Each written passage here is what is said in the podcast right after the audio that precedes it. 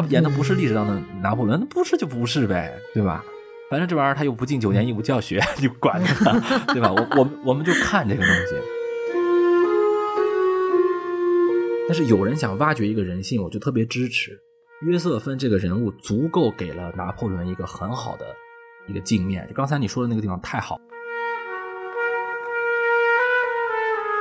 欢迎收听新的一期什么电台，我是大老师啊。今天这个节目，这个其实也是拖了很久的一期节目了。电影上映也有个一两个星期了，那为什么等到现在才来录这期节目呢？当然，一方面考虑啊，也是这个拿破仑这个电影上映之后，首先它在国内没有什么水花，然后其次呢，争议。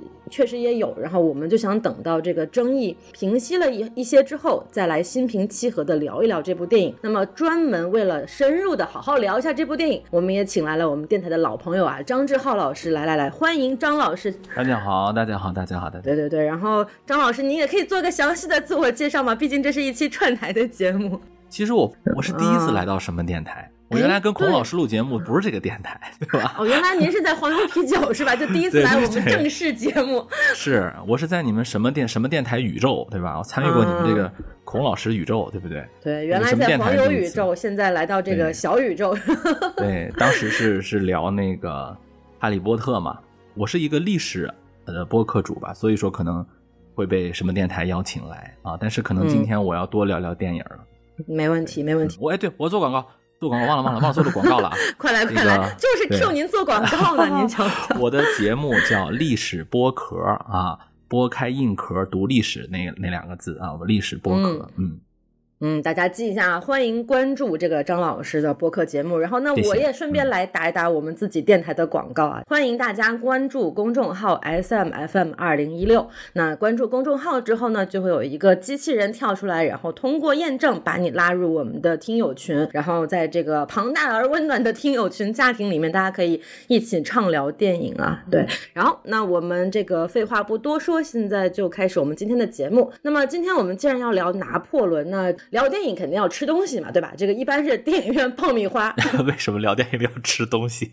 电影院爆米花就捆绑销售嘛，但大家都知道嘛，电影院的销售其实主要来源不是电影票，而是这个食物的销售。所以说我们在聊这期电影的时候，也都专门买了这跟片名同款的甜品啊，来自盒马的拿破仑。我自己也非常喜欢吃这个甜品，很有意思。一边吃一边来聊。然后呢，在正式进入聊这个史实之前呢，我先分享几则这这个。不知道是谁杜撰的，反正挺有意思的小故事哈，就是一个很有趣的说法，就是拿破仑滑铁卢战役在电影当中也有呈现，然后大家也很熟悉。有人说拿破仑这种酥皮奶油点心的这个传播，就是因为拿破仑在滑铁卢战役之前贪吃，然后多吃了两口甜品，结果闹肚子，导致这个战争失败啊，非常非常滑稽的一个一个理由。我一直不能理解为什么就是西方的很多食品都有那么多人名儿啊，什么培根啊，什么拿破仑啥的。可可能他们就是觉得 解气啊，对。然后还有一个说法是说，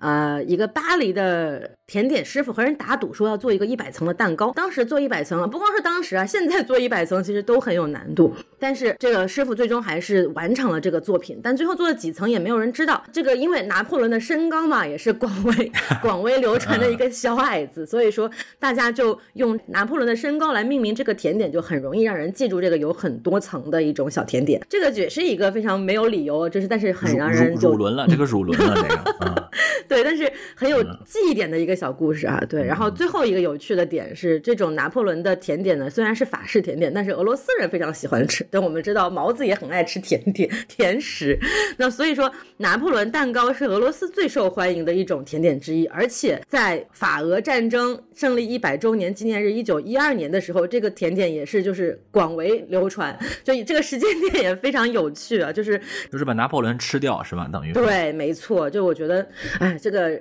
真的是智慧在民间。好了，好，这个广告打的有点长。对，总之一句话就是欢迎大家购买盒马的拿破仑。好，那我们先来正式聊电影《拿破仑》。首先介绍一下这个电影的影片信息啊，主创绝对不用多说了吧？电影这个导演老雷对吧？雷德利·斯科特，这年纪很大了，大家也都很熟悉他的一些作品。年过八旬的老人了。是的，是的。我们看完这部电影之后。很多人的一个最直观的感叹就是，哇，年过八旬的一个老当益壮的导演，还能拍出这样宏伟的电影，真的是相当了不起的一件事情。然后多看吧，看一部少一部了。嗯，真的，真的，确实这是实话。然后还有男主演也是，就凭借小丑爆火全球的华金菲尼克斯啊，同样在这部电影当中继续展现了他惊人和精准的演技，我觉得可以这么说。然后呃，女主约瑟芬的扮演者是凡妮莎科比，然后也是前一段时间《碟中谍》中的著名角色白寡妇。这几个选角在我看来其实都是非常准确的。那么再来聊一下它的评分，这部电影现在 惊人的出现了豆瓣和 IMDB 竟然同分啊，基本上是同分，一个豆瓣是六点五，IMDB 是六点六，就说明全球的 观众可能对这部电影都不是特别的看好。具体原因呢，其实我们可以在后面的正式节目里面详细来聊。然后最后再提一下它的票房，这部电影在内地上映可以说是毫无水花了，基本上上映现在已经有 有两周了，我们录节目到电影上映，票房一共才两千六百七十多万。这以以这样的级别的电影来讲，这个票房就跟没有没什么区别。总之，这部电影的票房表现跟它的这个鸿篇巨制来讲，肯定是不太匹配的。那至于为什么口碑和票房都这么惨淡，后面我们会详细展开来聊。那接下来我们就要画上一条这个非常清晰的剧透线了。其实这部电影，我觉得也不是什么很怕剧透的电影，就是对啊、它这是电影啊。嗯对一个历史人物传记你别说啊，拿破仑输了没有？你不要说，说了就是剧透啊。那这我觉得就可以不看了，是吧？嗯嗯，是是的，是的。那我们就直接进入剧情简介吧。以我这种粗浅的，其实我对历史真的不太了解来讲，我就印象最深的就是几场战战役，它基本上就是按照拿破仑人生中最重要的几场战斗，然后以时间为顺序进行的一个串联。那开头是土伦战役，结尾就是滑铁卢，中间几场说实话我真的不太记得了。要不张老师您给补充一下？哦，你说这个拿破仑打仗这个序列吧，对对对，就我当时看的时候，我就发现人家把这个大事儿啊，就拿破仑经历的这些大事儿，能说的已经都说了，就是他基本上是像 PPT 一样的，给你把拿破仑的重点战役都打了。历史上它也就是这样的，就是第一次是一七九三的那个法国南部的土伦战役，当时拿破仑他是在就是前线的情况下，他被提升成准将啊，就前线打仗很英勇，提升成准将，那是土伦嘛。第二次是在意大利战场，也说了，就他是意大利方面军的这个总司令嘛，他和意大利方面军同那个当时的反法同盟主力，就是奥地利军队正面作战，这是第二场，然后这也算是一个以少胜多吧。当时是打的叫第一次反法同盟，人家也拍了。然后第一次反法同盟失败以后，他们就拍什么？就拍拿破仑回来了嘛，就是在那儿拿着枪说：“你们能投票了吗？对吧？”那个是一场政变。对，那个是他啊、回来以后呢，法国当时叫都政府时期，然后第二次反法同盟入侵了。拿破仑在哪儿呢？拿破仑之前不在法国，他在埃及战场，对吧？是因为他们多军府政府不是反法联盟的对手，然后老败老败老败，然后这个消息传到埃及之后，拿破仑留下军队，一个人又回来了，这个也拍了，对吧？当然你说这个嗯原因是什么的，人电影有阐释，对不对？是的这个历史史实，比如冰冷的历史史实，就是他回来了。回来以后呢，他就跟第一次不一样了。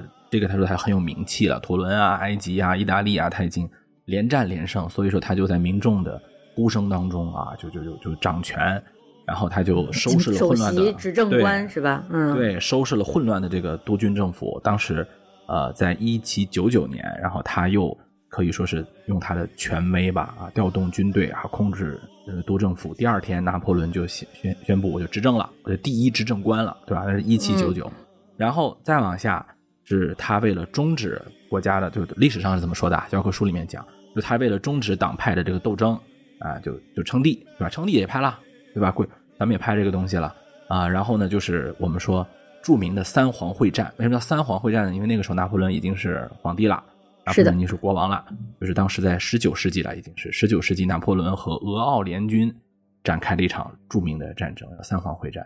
然后后面就是啊，我们说他跟英国人惠灵顿将军的那个战争，那是咱们最熟悉的。英国人管它叫滑铁卢啊，其实也不是在滑铁卢打的嘛，啊，但是嗯英国人的指挥部在滑铁卢嘛，所以它是叫滑铁卢。这就是一个基本上把他的大事儿全梳理下来了，成成功的、失败的、辉煌的、鼎盛的。嗯。没错，嗯，对，刚刚张老师用了一个很有趣的词啊，就是 PPT。其实这个说法呢，就也是很多人去诟病这个电影的这一点，就觉得它就是一个流水账，画面就一个一个拍给你看，拍完了也完了。然后很多人就会说，哎，这主题是什么呀？呃，表达了什么东西？我怎么不知道呢？对，我觉得这一点其实我们也可以先抛出来，就大家也可以去想思考一下，然后我们在后面也会详细跟大家聊这一。然后人物，我觉得就不用再说了吧，就刚刚在介绍这个主创的时候也提了，就是围绕着拿破仑和他的妻子约瑟芬进行的一个故事展现。那么我们讲完这些之后，我们来简单打个分吧，因为刚刚也提到了这个世界人民好像都不太喜欢这部电影。那要不我们先请呃张老师来给这个电影打个分，然后顺便也简单介绍一下这个打分理由吧。满分是几分啊？满分我们就按十分来打吧。啊，十分来打呀，十分来打。我的标准啊，我的标准一般就是可能一年当中的 top 顶级电影，我可能会打八分九分那种啊。嗯嗯，如果要是这个电影拍的，我觉得就不建议大家去电影院看的，我就会打五分以下。那我觉得这个电影呢，它是属于在我这儿是属于七点五分吧。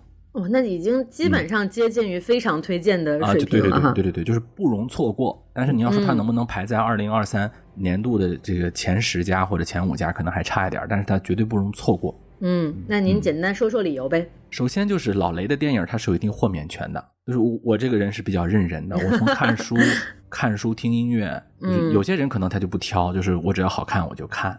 然后我这个人是不管是看小说还是听音乐还是看电影，我这个人是比较念旧的，就只要我觉得这个导演我我信任他，我就觉得我我我要去看。雷德利·斯特克呢，至今为止啊，可能就是前两年有一个那个叫什么。就是 Lady Gaga 演的那个，就我忘了他，你看我忘了他都叫啥了的一个电影，已经 看完以后就是古驰家族吧，可能啊，对啊对对，嗯，巨型广告片，嗯，对，可能那个电影我 稍稍微有点可能有点失望哈，但是不足以让我拒绝雷德利·斯特克的一个电影，就是这肯定是我要看的。第二个，我是一个历史迷嘛，咱们都知道啊，就甭管这个它是一个历史题材拍的好不好，他只要敢说啊，你别架空，你别给我穿越，你别给我稀里糊涂拍，你要敢说这是哪个朝代的谁谁谁，外国历史上的谁谁，你要敢点出名儿来，我就得去看啊！而且呢，嗯那必须得看对，而且它这个类型片还是蛮。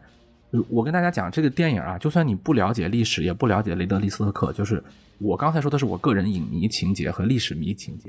就如果说你对这些都没有什么执着的，我不认识老雷是谁，我也对历史没什么兴趣，但是你是一个类型片爱好者，比如说你是战争片不能错过的，就得看那种战争场面的。拿破仑的，呃，这个我们说他的类型片元素还是非常给到位的，就是说是的，他的战争场面，我觉得拍的很好，就是是我觉得值得花那个几十块钱和两个小时在那儿看的。就他的战争场面，几场战争场面，我觉得拍的都不错。在我印象当中，可能最近几年这种战争场面打动我的啊，你要说类似于那个呃《指环王》，指环王哎，就类似于那种叫《霍比特人》的那个级别，可能没有。但是它有点类似什么呢？像《权力的游戏》当中的私生子大战，就那种。啊，那已经是也是属于近十年内的这个顶尖的战争片拍摄水对啊，对啊。对啊，就是它突然有一个镜头啊，原来我可能没有太多见过这样拍，或者那个东西它燃到我一个男生的肾上腺素了，就是它就直接就起来了。有，而且你说十九世纪的战争片啊，我们其实看的不多。没错，对，就是十八世纪末、十九世纪的战争片是怎么这个战争到底是怎么打的？那个士兵和军官的关系到底是怎么回事？啥叫一将一将功成万骨枯？它和前面的那种啊、就是纯纯纯的没有枪的时候，对吧？纯纯冷兵器厮杀，和后面的那种啊、纯纯的二战以后那种战争，它都不一样。没错这个这个很不容易，而且据我所知，呃，这个实拍是吧？没有用太多的电脑，对吧？嗯嗯，哎，所以这是这个最后一个就是它的情节。就如果说我对于这个也不是特别感兴趣，我是喜欢看情节啊，走心的那种观众，就我喜欢看这种影迷啊，看这种这看我喜欢看这种呃人物的弧光啊，他的成长，哎，他的情感纠葛，我觉得这个也很好啊。就是你别管他是不是拿破仑，他的呃整个人物虽然是历史上是不是这样的，咱谁也不知道，但是你就把它当成一个故事看，这个人物的胆小啊、怯懦呀、两个人的情感啊，他完全立得住，呃，而且也不会显得特别的突兀，他不会说这个人突然感情怎么就爆发了。有的电影是那种，就是他自己在那儿感动自己，咱也代入不进去。这个影片没有不存在，我觉得，就是他是,、呃，你就跟着主人公走，就是你毫无历史，你一点历史都不知道，你就跟着这个主人公走，看华金演一个小人物的崛起也 OK，就把它当成一个爽剧看也行。所以我觉得它是一个足以能让你走进影片。哎，我这像不像收了钱让人看电影的感觉啊？但其实咱们聊这个节聊这个节目的时候，电影应该已经下了是吧？嗯差不多没有没有，其实还在，就是还残苟延残喘吧，可以说是。啊，苟延残喘，苟延残喘，就是我我我觉得很值得。嗯，OK，嗯，对对对，非常感谢张老师，我觉得张老师总结的非常好。就是其实你从各个角度来评价这个电影，它其实都是值得去看的一部电影。那像我就是我其实对拿破仑这个人基本上没有什么了解啊，可能我对这个人的了解还不如那个甜点多。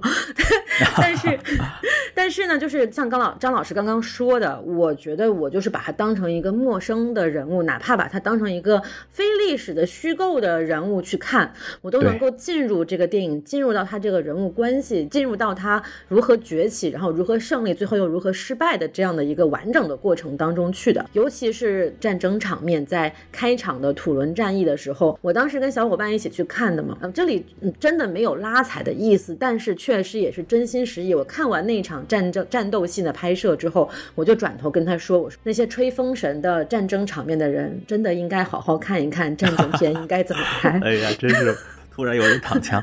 哎，觉得这个电影的场面，就从我一个比较注重电影视觉的人来说，我觉得是非常好看的。然后刚刚在介绍主创的时候也提到了几位，两位吧，其实就是两位核心主演的表演也是非常值得一看。因为看了这部电影，能够引起我对历史也好，对拿破仑也好，甚至对约瑟芬这个可能之前不太被人提及的角色和人物产生了兴趣。我觉得这部电影在这一点上其实也是做得很不错的。呃，至于他的人物关系、他的这个情节呈现，以及它到底有没有什么儒法呀，有没有什么篡改历史啊，我也觉得这件事情不是很重要。所以我对这部电影的打分其实就是纯纯的我把它当成一个故事片来看，我没有把它当成一个历史片，也没有把它当成一个传记片。把它当成一个故事片来看的话，可以打到可能没有张老师那么高，但是我能打到七分左右的水平，因为我自己从电影的角度来讲，确实可能。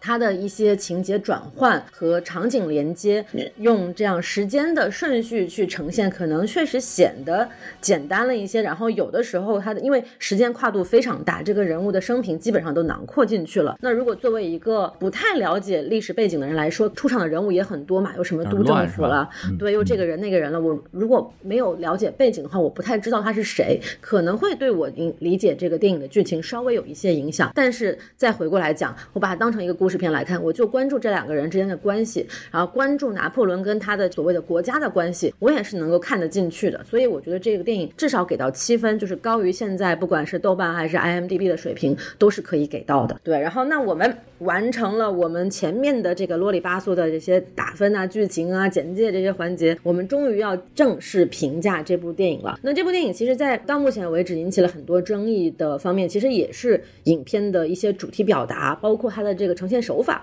有很多人不满意，因为有会有人说，哎，你这篡改历史，你这这个地方它不是这个样子的啊，这个细节不对，然后哪哪哪又不行，好多人会去从这样的角度去批判这个问题。那我觉得其实张老师也可以从这个角度来跟我们聊聊。我说一下啊，我说一下，就是我刚才可能忘了说这个事儿，我应该提前上来说一下，就是如果你期待我作为一个历史播客主，想攻击一下这里面哪不符合历史的。那今天可能你就可以关了，就是我不太会说这个事儿。我这个事情倒不是说我特别认可这个片子拍的有多好，它历史多真实。我说一下我个人啊，仅代表我个人。呃，我作为一个历史的，就是我主要从事这个工作吧，历史教学啊，历史的写作呀，工作呀。看电影、看电视剧，我就是看电影、看电视剧。我不一点都不期待我在这儿学历史啊，就是这这是我这个我的特点，就是我我对于这个。电影当中的历史情节的这个较真儿，我跟很多人可能不太一样，就是我不在乎你是否还原到这个历史什么程度，呃，但是我特别喜欢，如果一个影片它尊重历史，就是你说我让一个艺术工作者，我直接做一个考据，我觉得大可不必。但我认为什么叫尊重历史呢？很多人说啊，那你只要拍真的就是尊重，哎，我不这么认为。我认为什么叫尊重啊？作为一个艺术创作者来讲啊，你要说一个编历史书的人，那你要编的客观严谨，这个叫尊重，对吧？你学历史的人，你学的踏实认真，这个叫尊重，对吧？但是你要说一个艺术创作者，他在创造他的一个艺术产品，啊，拍电影嘛，就是拍一个故事，拍一个光影。他在做这个工作的同时，他还能够尊重历史的复杂性，他还不把人拍成纸片人，他还愿意去考究考究，然后呢，呃，希望拍出一种历史感来。这个什么叫历史感啊？你比如说。我我举一个不太恰当的例子啊，你比如说这个《长安十二时辰》，哎，不对不起，《长安三万里》。《长安三万里》呢，它也并不是每一个人啊，《长安十二时辰》也行，其实就它并不是每一个人、每一个情节、每一个建筑、每一个都它都是百分之百还原，对吧？但是它呢，尽量想拍出一种战争，呃，拍出一种历史当中的复杂、无奈、人的多元。你说他是不是像研究史学专家一样把这个人吃透了啊？我不要求他干这个事儿。我学历史，我自己看书不就得了吗？我干嘛在这儿跟他较这个真儿啊？但是他呃，告诉我们这些呃，这个读者也好啊，观观看的人也好啊，他让你知道啊，这个人是复杂的，人是不是那种纸片的啊？我理解拿破仑是这个样子的啊，他在拿破仑的很多的那个电影配乐当中用到了一些地中海的那些小调，就是一听就能听得出来，他就不是那种啊交响乐，他就是那种地中海风格的。带点中东，因为地中海嘛，它就是挨着中东嘛，挨着这个非洲啊，挨着这个啊中东地区啊，它是一个比较交界的地方啊，还有一些呃意大利南部的一些风格的音乐。因为我们知道拿破仑他本身就是一个，哎，怎么说，他连法国人都不能，法国人 可能都觉得他是一个来自于老少边穷地区的，他生活他出生在一个小岛上嘛，对吧？就是有点打个比方呢，比如说我们大明朝、大清朝的时候有一个将军，他来自于海南岛。他当然也是我们祖国的一份子，但是你总觉得，哎，你这个好像不是离北京很近，对吧？或者说你不是是这么一个感觉。所以说，呃，这么一个小人物，他用这种音乐啥的，我觉得他是用了心的。而且他在拍这个战争的时候啊，咱甭管他是带有什么立场啊，这个战争拍的对不对啊？但是起码你看他考察了时间，他不是说我非得拍一个为了好看，我找一个什么黎明啊、下午啊，他确实是比较符合。我就是在那个傍晚要要打仗，而且呢，他拍出了就是在十刚才我讲到的，就是十八世纪的战争，他既要让人排成队往前走，但是又是对着枪往前走的。你看我们现在军训，他有时候要走正步啊，要要走队列，它就是来源于十八世纪、十九世纪时那个时候的军事训练。嗯，因为那个时候必须，因为那个枪打不准嘛，那个枪不像今天那个可以直接打出条直线，瞄准镜。对，他的那个枪打的没有那么准。所以说，他需要站成排齐射，他才能有一个杀伤力。而对方呢，也是前面要要要互相给勇气，就是你知道你前面是枪，有可能就被枪决了，但是你要有勇气往前走，这样你的阵型不散，你才能形成战斗力。这都是需要巨大的勇气的。那怎么办呢？就有那个军鼓，哒哒哒哒哒，那个军鼓，对对对啊，然后呢，就会有有那个呃一个互相肩并着肩的感觉。但是你你想啊，他也是人呐。他也怕死啊，他甭管他是为了谁吧，然后你就能感觉到那些将军在那儿喊着往前走，然后那些士兵往前走，哦，他就和比如说二战以后就是散兵线了，你那个那个兵必须要拉开，在那个炮火，咱们看很多战争片都是二战以后的题材嘛，对吧？就是在那种战争啊，更加技术性的是吧？然后呢，呃，但是之前你像比如说纯冷兵器时代，那就是比如说游牧民族打仗啊，这个剑士啊，它有这种感觉，就是在这种工业革命马上要。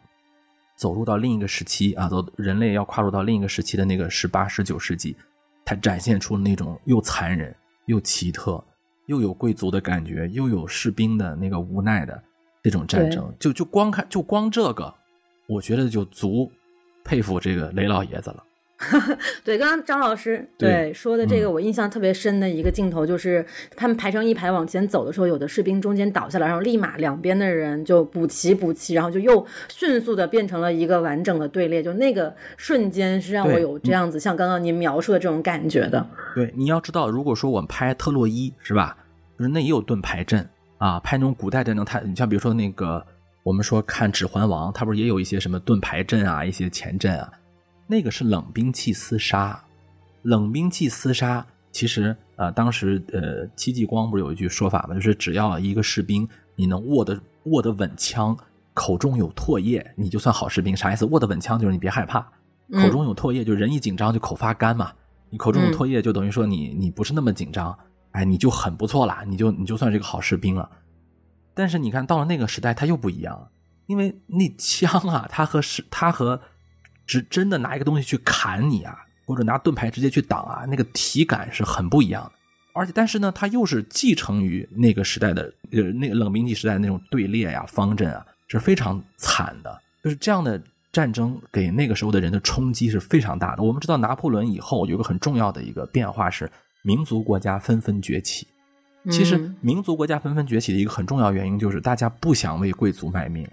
是不不想再扮演那个一将功成万骨枯里面的那个万骨了。我是说，我们为以后的人类啊，我不是说我是一个法国人，我是英英国人，就是我们从十九世纪以来，就我们以后的人类，我们走入现代史一个很重要的节点，就是我要我要看看我自己，我要去在历史当中找到我的位置。我就再小，我再不是你们那些贵族老爷，我也是个人，对吧？我也要有我的这个啊自己的选择。这都是从拿破仑这儿。慢慢慢慢发展到下面了。拿破，我不是说拿破仑一夜之间就把人变了，但是拿破仑他一定是给后面人很大的一个影响，包括战争的变化，包括这个人的感觉，对吧？包括对法国人的影响。是你说这个是不是历史真实？你说你说拿破仑有没有跟约瑟芬啊关系那么好啊？拿破仑是为了啥回来的呀？我觉得这都是 小事儿，真不重要。重要的是你体会一些那个感觉啊。你比如说这个艺术家，他就认为拿破仑跟约瑟芬是这个关系。然后另一个艺术家他就认为拿破仑跟约瑟芬不是那个关系，这都属于我认为啊，在看电影啊、看影视作品方面来讲，并不是那么重要的。没错，没错。完了这些部分之后，其实我可以来聊一聊。就是我其实我也就看了一遍这个电影，我不知道张老师您看了几遍啊？这个电影？嗯，我看了一遍，我现在还目前看了一遍，但是我肯定会会二刷三刷的，而且我还会等那个导演剪辑版。对对对，因为我自己也是特别期待那个四个小时的导演剪辑版，因为我觉得那样的长度和容量更能够去完整的表现导演对这个人物的理解。因为我觉得其实这部电影导演并不是真的想去像像刚才张老师说的，他并不是想去拍一个还原历史的一个纪录片，他是想通过拿破仑这一个人物去传。递他的某些观点和想法。那首先，很多人会评价说这部电影它存在反反战、反男权叙事这样的一个主题。那我觉得反战这个主题其实它只是把战争的残酷性，还有这种就是人与人之间这种战斗之间这种非常激烈的，然后残忍的厮杀展现在你面前。这个展现本身它存不存在反战的意味和表达，这个我觉得也是看个人理解。但我觉得他至少把这种真实的。场面。放在你面前，然后你感受到这种残酷性了，然后最终用一个数字落到了数数字上，就像张老师所说的，所谓的一将功成万骨枯这样的一个数字上，一每一场战役逐渐逐渐的这个伤亡人数越来越大。那你要说它有反战的含义，那可能就最后这个是点题了吧？但是我觉得整部影片的最终的主题并不是要表达这一个，然后再回到所谓的反男权叙事，我觉得在这一点上，它其实可能是有接近的，就是所谓的解构的环节，就像刚刚张老师就是所。所说的这样一个艺术家想要用一个通过一个历史人物去表达他自己的观点，他是完全可以去增添他对这些历史细节的一些想象和表达的，但是他又在遵从了或者是说尊重了大的历史情节，做一些细节的这样的设计和表达，我觉得这个也是完全没有问题的。同时，他其实恰恰就是通过这些细节的设置、人物的关系的设置，去表达了他所谓的对于这个人物的理解。就比如说啊，他在开头第一场战役当中，他那些惊慌失措的样子，包括你说那个马。被打穿了肠子肚子流一地，这种事情会在历史课本上出现吗？会会 会是真实的历史吗？没有人知道，也不重要。他这个镜头呈现出来，其实就是要告诉你，他作为一个人，一瞬间建立起来信心，瞬间又被瓦解掉的这个情绪也好，他其实就是要表达这这个东西给你看。然后同时，他赢得了战争之后，又从马肚子里掏出了当时打死这匹马的一个炮弹，说把它交给我的母亲。就其实这一个闭环展现的非常的完整的。然后包括这个电影影片当中反复。出现的打炮，然后捂耳朵这样的一些情节设置跟镜头表现啊，对，其实其实这个隐喻，我觉得相信很多人在很多其他的网上也都看到了，我就不再多说。我觉得这些细节其实就是导演通过电影的艺术手法，用镜头语言、声音语言去表达他的看法。我觉得这一点的主题表达，不但非但不是一个问题啊，却反而是他这个电影的一个优点。开炮嘛，就是那个李云龙嘛，我的意大利炮 开炮啊！就给人很那个感觉。这个呃，玩笑归玩笑啊，就是我们说那几次炮战，我觉得它是属于很克制的表达了，已经是。嗯，你像我们原来拍那种炮战，比如说不管是二战题材还是一战题材，我在电影院看，我跟大家讲，它虽然声音很震撼啊，看这个战争影片嘛，在越大的荧幕上看越好。但是雷德利·斯科在这个地方没有说我堆积一些巨大的音效啊，或者我给你把就是像拍那种斯皮尔伯格式的那个叫什么呃拯救大兵瑞恩那样是吧？嗯，他不是，他是既让你感觉到战争的那个冷酷，但同时他时时刻刻每三四个镜头他就会拉出来一下，让你站在离这个啊战争不是那么直接的角度，因为我们知道有一段时间啊，好莱坞也好啊，包括欧洲一些电影也好，他一拍战争就要拍成那种。特别残酷啊！那那人的肢体就就就溅你一身啊，包括第一视角啊，有的是让你直接那个影片就像看那个 VR 一样，那个声音声音就给你炸的已经出现耳鸣了，对吧？别人跟你说话你也听不见了。他想让你有一种身临其境的那个战争感觉。我觉得那个可能是从小时候看《拯救大兵瑞恩》开始，然后一步一步的来，像什么呃，我们之前说的什么硫磺岛啊，包括后来。嗯，后来那个叫叫什么血战钢锯岭啊，就他不断的往上加码，也是典型啊，对，不断往上加码啊。但是雷德利·斯特克，不管是从角斗士，还是从天国王朝，还是从现在，他拍的时候，永远是想有一种，你说上帝视角也好，你说第三层视角也好，他让你啊抽出来看一下，他希望你有一个审视的态度。这这个是我觉得他后面影片结尾放一些字幕的一个原因。嗯，他不，他也不是说那么明显的我就反战，但他总想告诉你这些都是过去发生的事情。对对对，他是强调这种真实发生过的这个事情。我们不要老觉得是我们只要爽够了啊，有一个音效，有一个感觉就好了。你看一看，他可能就像我们看一个梦中的自己一样，他是我们原来的那些祖先经历过的事情。你不要老沉浸在里面，因为我说战争片它也算是一个很重要的电影类型。有的时候他可能就是想让你身临其境，有点像那个乐园主题乐园的那种感觉啊，就是我坐过山车也好，哇唰爽一下，他那个体感是那样的。通过血腥啊啊暴力啊，你像刚才我记得原来我看那个电影，对，但同时战争片从来就有一种，包括我们国内拍的一些优秀的战争片，它从来它就有一个，就是你要站在冷静的角度去看过去发生的事，没错啊，沙盘视角。对吧？我我上来一点，或者说我稍微站出来一点，这个是很很不容易的。我觉得他雷德利·斯特克他拍在拍一种非常古典的电影，就是说，呃，我一直保持这个一个传统。而且刚才您说到那个小丑的演技啊，我当年看《角斗士》的时候，我们就聊天就觉得《角斗士》里头的这个国王演的是真好，嗯，对吧？就当时大家很年轻，他演出了一个什么呢？就是。华清这个人啊，他不瘦，你知道吧？他不瘦，他是一个很敦实的一个形象。对对对，就是你要知道，想拍出来那种无助啊，那种就是脆弱呀，他一般可能会找一些清瘦的演员啊，我们那种那种去演。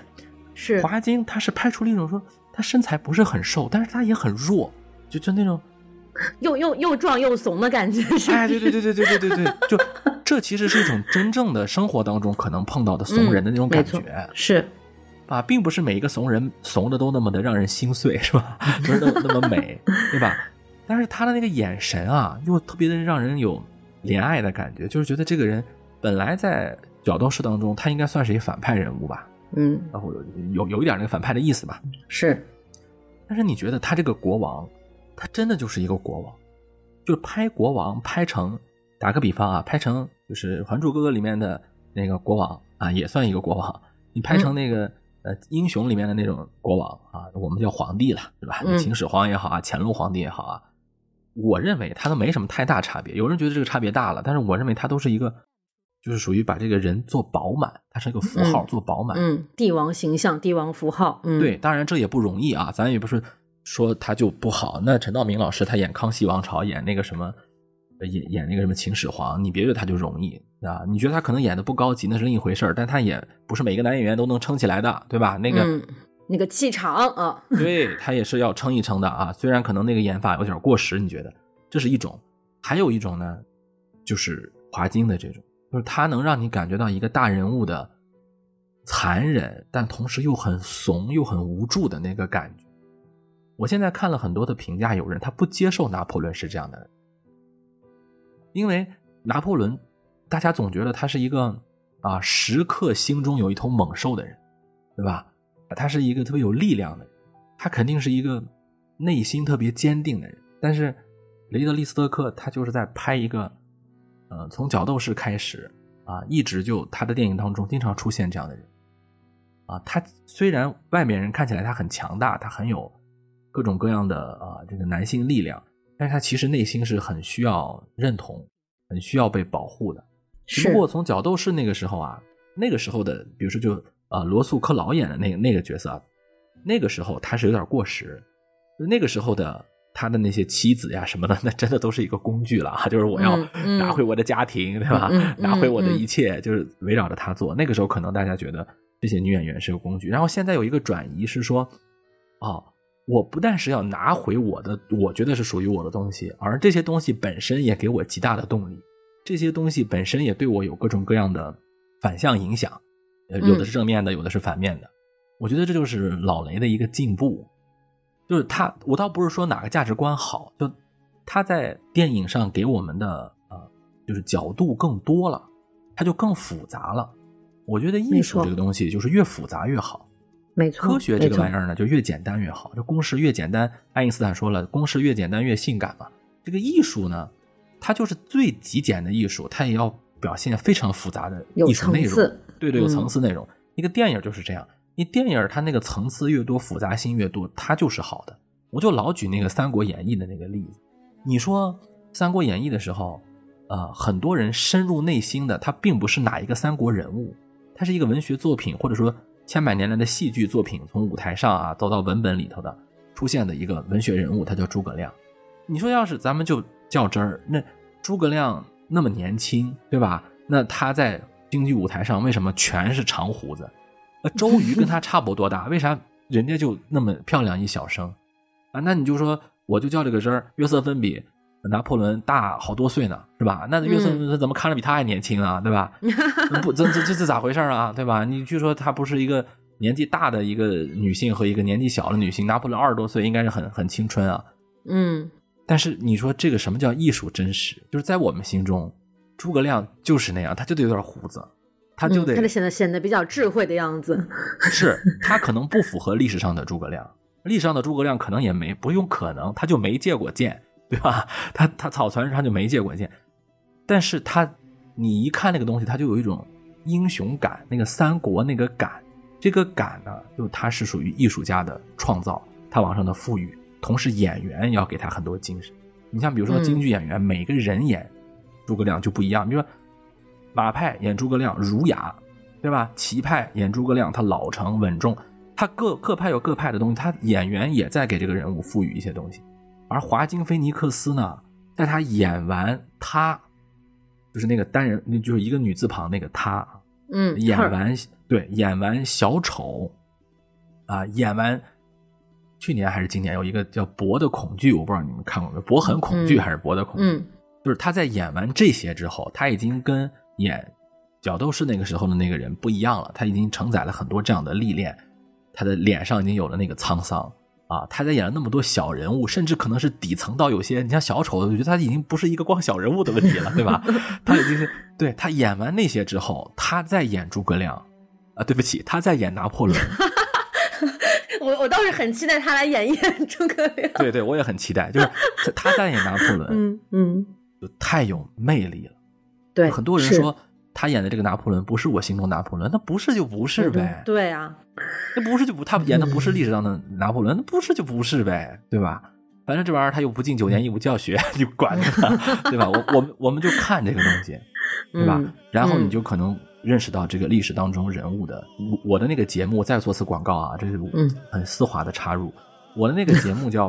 我每天，我每次做节目之前要说一句话，叫“拨开硬壳聊历史”，后面还有一句叫“拨开历史见人心”，所以我起了这个名叫“历史剥壳”嘛。因为我觉得历史可以很硬核，可以很复杂，政治的、经济的、地理的、环境的都可以，但是有一些东西是不变的，或者说变化没有我们想象那么大的，就是人心。那那你说我们今天有没有一个男性和拿破仑是，就是他小电影里面演的拿破仑有那样的胆怯，有那样的自卑，有那样的呃，或者说和女性的这个呃相处方式有没有相似度？那有，为什么他就不能塑造一个人物是那样的呢？嗯，对吧？所以说，我觉得这就是很厉害的点。然后我再说一个地方啊，就是我看拿破仑很多那个影片，就从我脑中里面蹭蹭就想起来了。因为华金这个演员他太有，就他不是巨抛脸，他是把每个角色都赋予了他的魅力。你觉不觉得？就他他他演每个角色，你都觉得吧，别人好像就没法演了，对吧？嗯，这个呃，他有一个电影早年间的叫，我们翻译成中文叫《与歌同行》。嗯，啊是 Walk the Line，对吧？零五年的一个片儿，这个里面呢，他演了一个，他虽然不是拿破仑，但他跟拿破仑有点像的是，他也是一个小人物变到大明星。对他好像就演的也是一种这个像拿破仑一样自信又自卑的一个角色。对他也是一个要打下他的音乐帝国的一个人，嗯而且嗯而且是越来越孤独，越来越孤独，就大家都不理解他，而且就是有一个女歌手。他想为了证明，跟这个女歌手证明，呃，我我的这个对你的爱，你如果去看的话，他好像更好更多的是一个爱情片嘛。但是啊，华金菲尼克斯他把他演成了一个一个男人的成长过程，嗯。啊，就就就是我我要追求我的那个心中所爱，心中所爱他可能有家庭，但是我还是想追他，但是我又胆怯，然后呢，我又想通过我的音乐给他写歌，你。当年拍完那个电影的时候，我看了很多，就因为他也是个传记片，他也是有真实历史人物的嘛，很多人就不认，就说你怎么能这么糟改我的这个偶像呢？我们的偶像写歌，哎，或者我们的这个音乐家写歌，怎么能是为一个女人呢？我我我们都是为了这个，对吧？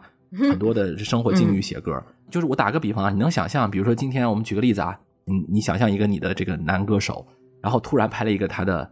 传记片说你喜欢那些歌，他都是给一个 女明星写的，你能接受吧？你说不行，嗯、这个瓜我不吃啊，这个 CP 我磕不下去 啊。对，这可以是这样的啊。就比如说，你怎么能认为拿破仑他很多的决策是跟一个女人有关呢？就绝对不能认可，对吧？嗯，这肯定是不行。但是我还是那句话，就是华金菲尼克斯在塑造这样形象的时候，他的信念感极足，他让你就看起来就觉得就是那么回事就就相信。而且，甚至你可以先，我就我看《与歌同行》的时候，我也知道那个，我也知道他原来的那个歌手的那些生平，我也知道。但是我看着看着就就走了，我就再也不想那个歌手了，我就看他演的东西，我就相信了他的那个人物。就拿破仑其实也是，嗯，我虽然告诉自己就是不不不要挑，不要挑啊，老雷拍的这个历史片一定要当这个莎士比亚看啊，你你不要，就是我知道他可能不太在乎这个东西，但是我肯定也是没有办法。拿破仑这个人物是属于。就是你要堵堵住街上一个人，说来你说出三个历史人物来，但必须是外国的，他大部分他会说出拿破仑来。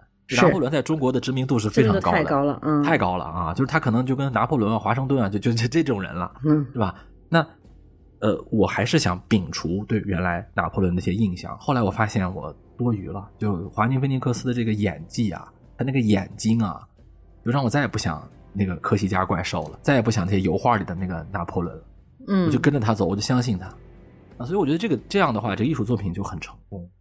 嗯，对，我觉得刚刚张老师说的非常好，就是我在看电影的时候也有这样的感觉，就是提到华金的表演，就可能很多人会有一点遗憾，说在这样的一个人物传记片当中，怎么好像看不到他所谓的演技高光时刻呢？就不像小丑这部电影当中有非常多的就是值得被人反复拿出来欣赏他的演技和这个镜头呈现人物的美轮美奂也好，癫狂至极也好，这样的。镜头表演时刻呢没有，但是整部电影当中，他的这个人物的塑造核心是非常一致的，它是很符合每一段剧情当中，或者说每一段当下的历史进程当中这个人物的形态的，而不是说我要告诉大家，我恨不得让所有人都知道我会表演，我演的特别好。因为我觉得在尤其是这种众所周知的历史人物的时候，很多演员会陷入这样的一个情况，就是我要。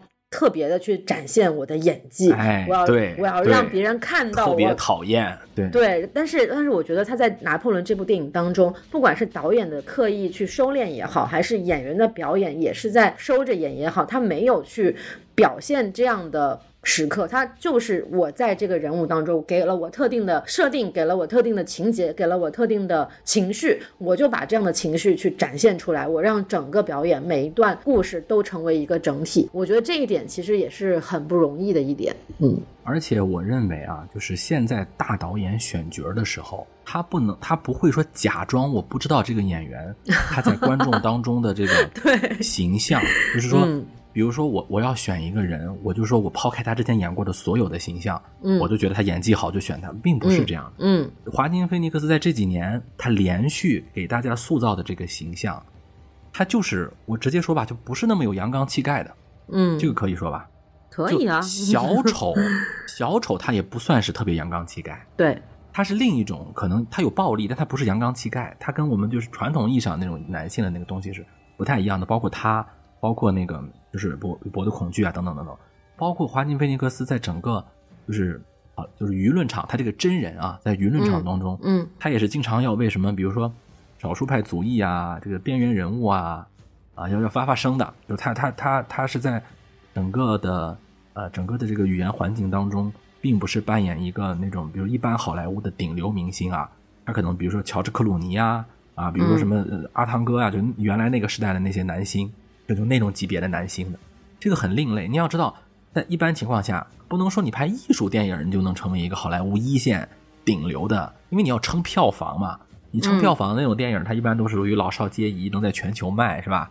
对你，像这个呃迪士尼的那种，对吧？这可能就是包括《碟中谍》呀，一些一些类型片。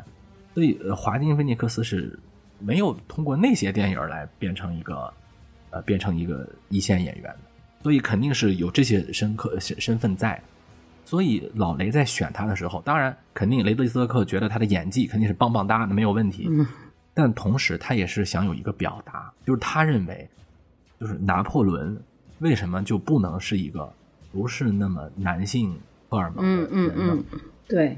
就其实也是回到了我们之前提到的主题嘛，就是他有一个反男权叙事嘛，就并不是把他当成一个哦特别有男子气概的人物，一个大英雄来塑造，而是把他放在了一个特别普通人，甚至可能就像刚刚老师说的，有点儿啊俯瞰沙盘式视角这样子的一个抽离一样的情绪，从现代的视角去看这样的一个人物，就也是大家所说的解构嘛。我觉得在这一点上，其实我们也。聊的蛮充分的了，就是不管是演员还是人物，对。然后我觉得这个时候我们可以进入到就是影片的第二主角啊，就是这个约瑟芬。我觉得在哇，电绝对是影塑造第二主角，对甚至可能都很多人认为他可能约瑟芬都不是第二主角，可能很多人会认为约瑟芬才是这部电影的一个核心人物，因为从剧情上来看，好像拿破仑的很多决定、很多行为动机都是围绕着约瑟芬这个人去进行的。嗯嗯，但是，这个谁是谁究竟是主角这件事情，我们不去讨论，因为它一点都不重要。但是约瑟芬这个人物在这部电影当中的重要性是也是必须要去讨论的。我觉得就是约瑟芬这个角色，很多人评价的时候会讨论拿出来说，哎，感觉啊让女性主义又在这部电影当中体现啦，等等等等。我觉得这样的解读也未尝不可，但是我。不愿意去主观的相信，说是导演想要去表达所谓的女性主义，才去设置了约瑟芬这个角色，才去设置了这样一个情节，而是恰好这些情节可可能可以被解读出来这样的一些。观点，这个其实都是每个观众的自己的解读的自由。而我的理解是，其实所谓的情节设计，最终还是为了他这个影片的主题，就是拿破仑。约瑟芬这个角色，可能在我看来更像是一个镜像也好，或者说他的一个既抽象又具体，就像。拿破仑跟法国的关系一样，就是法国就是约瑟芬，约瑟芬就是法国，这也是一个在文学表达当中非常常见的一种。我们都说祖国母亲，对吧？就经常会把一个国家形象和一个女性形象放在一起。当然，你也可以理解为这是一种所谓的啊、男性视角出发的类比，说我一定要把我的 就是征服的地方就放在女性和国家这种男人与马上。但我觉得它只是一个符号，它抽象的表达了一些拿破仑。情感的投射也具体的表达了拿破仑作为一个人，在他的这种个人情感关系上、性格映照上，怎么样去处理人际关系上去进行做对照的角色。我不知道，就张老师怎么看待电影中的约瑟芬？首先，我觉得啊，如果一个影片、一个小说、一个文学作品，他就写拿破仑是约瑟芬的傀儡，我也接受。嗯，就怎么就不行呢？我就奇了怪了，这个事情又不犯法，对吧？那他就拍了，我就当然，我首先我认为这个电影它不是这个意思啊。嗯，我只是我只是说一个极端情况，这没有什么可指责的。就他是一个艺术家，他有他创作的这个自由，对吧？我就我就想创造一个约瑟芬，这个约瑟芬极大的影响了拿破仑这个人物，那我就塑塑造了这么一个历史剧。而且他很多的那个，他也不是说我就把这个历史改的就完全不一样，他只是说我在历历史的这个缝隙当中，我做了我的解构，做了我的填补。那我就我就认为拿破仑他就是一个特别受约瑟芬影响的一个人。如果有个人真的做了这样的这样的解读，也没有问题。你我举个例子啊，你比如说当年莎士比亚写这个理查三世，他就说理查三世就是一个。形象佝偻的，哎呀，骑骑马都费劲的，这么这么这么一个人，嗯，而且而而且他还就是他觊觎他的这个美色啊，嫂嫂的美色，然后他还对他哥哥不忠，然后他还把他的侄子杀了，对吧？他就是一个大奸雄，一个篡夺者，一个一个很坏的人，嗯嗯，最后还画龙点睛的写了一个人，说他打仗的时候栽下了马来，没有人理他，对吧？他还在那喊喊那个现在英英国人都成了一个口语了，叫什么？应该叫 horse horse one kingdom for horse，就是。给我一个马，给我一个马，我拿我的王冠换一匹马，对吧？就是喊那个马，然后大家就没人理他，对吧？然后他就被，哎呀，英俊少年啊，这个力拔山兮气盖世的啊，这个大英雄横李独夺啊，咔嚓给他斩了，对吧？或者说他就弄死了。你说他是历史真实吗？啊，可能就不是，对吧？可能有考古啊什么也不是，但是他就塑造了这么一个人，深入人心不深入人心，对吧？你那么很长一段时间啊呀，那理查三世他就是这么个人，是不是？他就形成了一个。历史的印象，你能说这个莎士比亚他塑造的不对可以，但是你能说他塑造的不好吗？就是我是这么看待这个这个这个约瑟芬这个角色的，就是所有的英雄背后，所有的这个英雄旁边，女性的角色都是非常难处理的。史家尚且如此，你让艺术家怎么办？就是你要说红颜薄命那不行，你要说红颜祸水好像也不够啊。就说你红颜祸水那不行啊，这个历史解释太简单了，不同意啊。你要说就彻底让女性。退出，那就成了全男性叙事，好像又觉得是不行，那太难了，是吧？那怎么怎么办呢？我我就想一个人，就想一个人，就是曹操啊。曹操这个感觉好像跟拿破仑挺像的，好像个子都不太高，是吧？嗯啊，个首先他个子都不太高，第二是大家都觉得这个人一定不是个一般人，那很绝了，是吧？那肯定是宁叫我负天下人，不叫天下人负我，那还这还不得是一个没感情的人？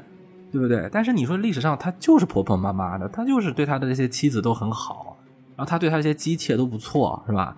走的时候安排的那个遗书一点都不像一个大枭雄啊，吩咐大家 怎么把以前的东西收拾起来啊，什么衣服要收拾好啊，什么这个这个东西。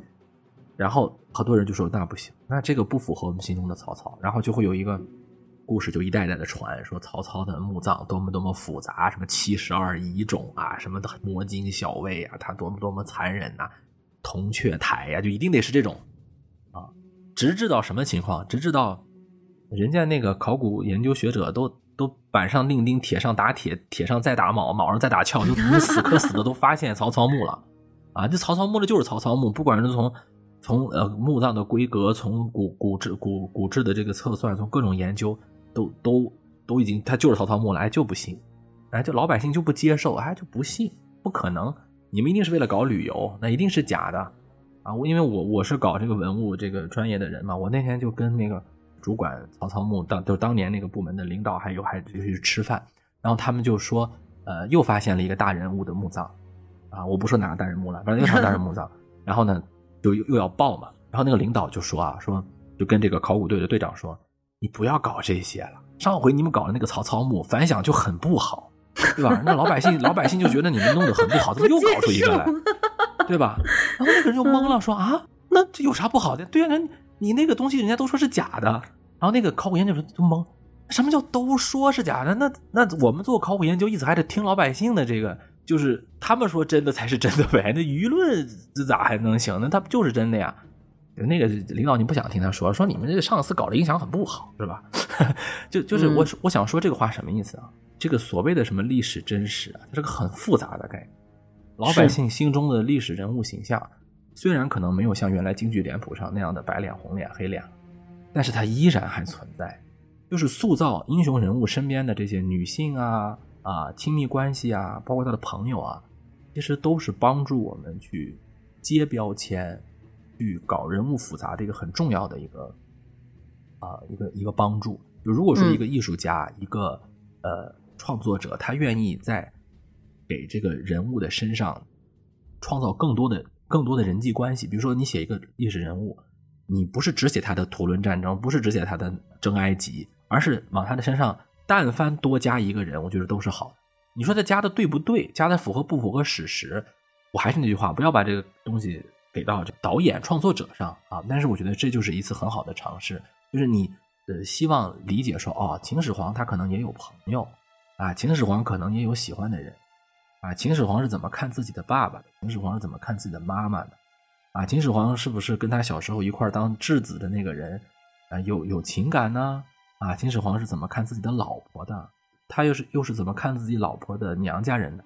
哎，我们可能从来没有想过这些事儿，但是他其实你说这个事情占到秦始皇脑袋百分之多少，和他统一六国的百分之多少呢？你能说清楚吗？你你嗯能是说啊，拿破仑他打了那么多仗，他干了那么多事儿，他哪有功夫谈儿女私情啊？一点都不耽误。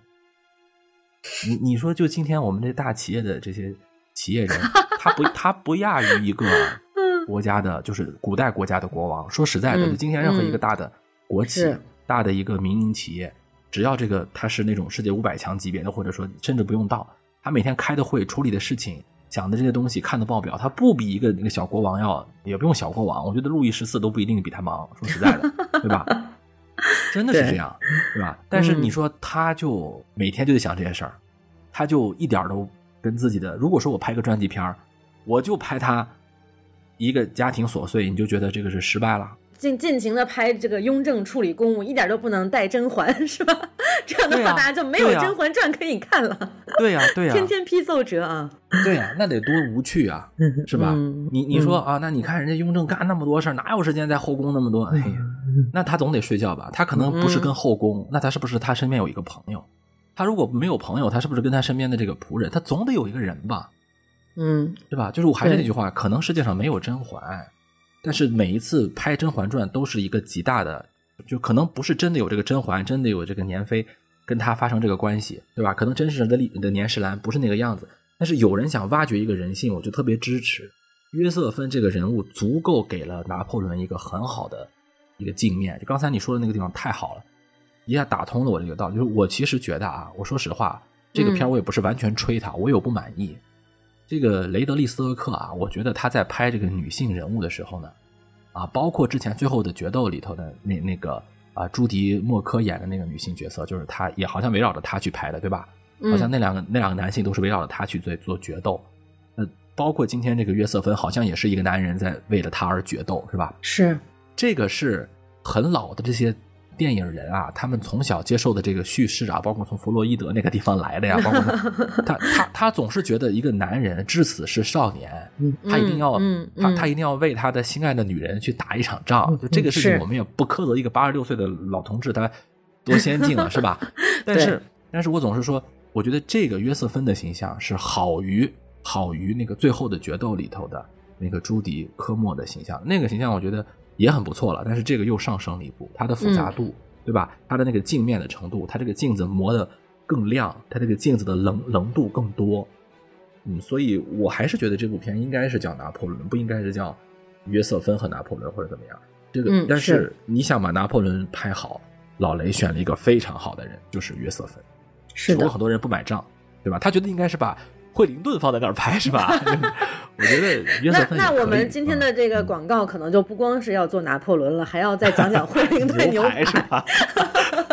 嗯对，吃完牛排吃甜点配拿破仑啊，挺有趣的。嗯，对，因为其实刚刚我们聊了这么长时间啊，其实我们还是从比较宏观的角度去来解读我们对于这个电影的人物也好、主题表达也好的一些看法。但是我觉得，就这部电影肯定也不仅仅是从这样比较宏观的视角去考察。那我们其实张老师在就是在录节目之前啊，其实我们聊了两句，就是其实对雷德利·斯科特嘛，他也是个英国人，对吧？他从作为一个英国人拍一个就是啊英英国人法国人之间的恩恩怨怨，大家可能多多少少中文互联网的朋友们也都了解一些。那怎么样从一个英国人的角度或者是说从一个不是法国人的角度来看待这样的一个人物，怎么样去呈现在这个时候，选择在这个时代，选择在这个时刻拍这样的一个人物去呈现他的故事。我觉得我们在这个时候可以去详细的去通过一些具体的情节呀、具体的历史史实来去聊一聊这个话题。嗯，首先，呃，我觉得啊。你要说这个片儿就是纯拍一个历史，对当下表达一点都没有，我是绝对不认的。嗯，我还是我还是比较呃有一个观点，就认为这个导演的电影啊，他一定要他一定要就是整体的去看，就是当年拍《天国王朝》，他没有正式表达，他鬼才信呢，对吧？对不对？嗯，就就每一个时代，老雷也都没有闲着啊。即便刚才我们提到的这个。